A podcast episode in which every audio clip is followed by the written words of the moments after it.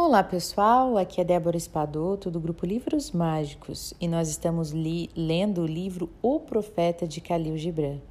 Vamos continuar a nossa história e ver sobre o que o profeta Mustafa falará hoje.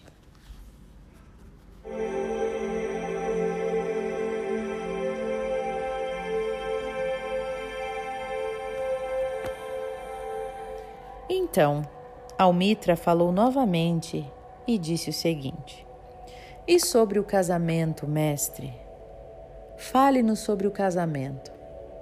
E ele respondeu, dizendo: Vós nascestes juntos e juntos permanecereis para sempre.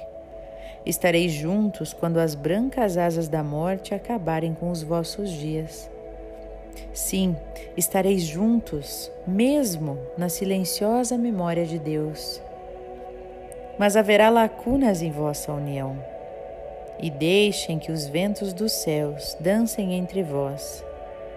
Amai um ao outro, mas não façais uma ligação de amor.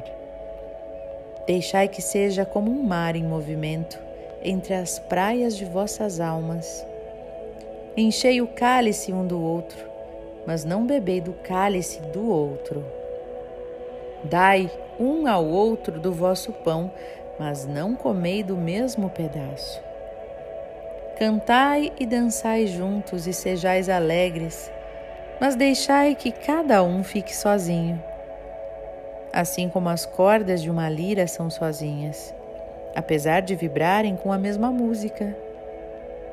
Dai vossos corações, mas não para que os o outro os guarde, pois apenas a mão da vida pode conter vossos corações e ficai juntos, mas não juntos demais, pois os pilares do templo ficam separados e o carvalho e o cipreste não crescem na sombra um do outro.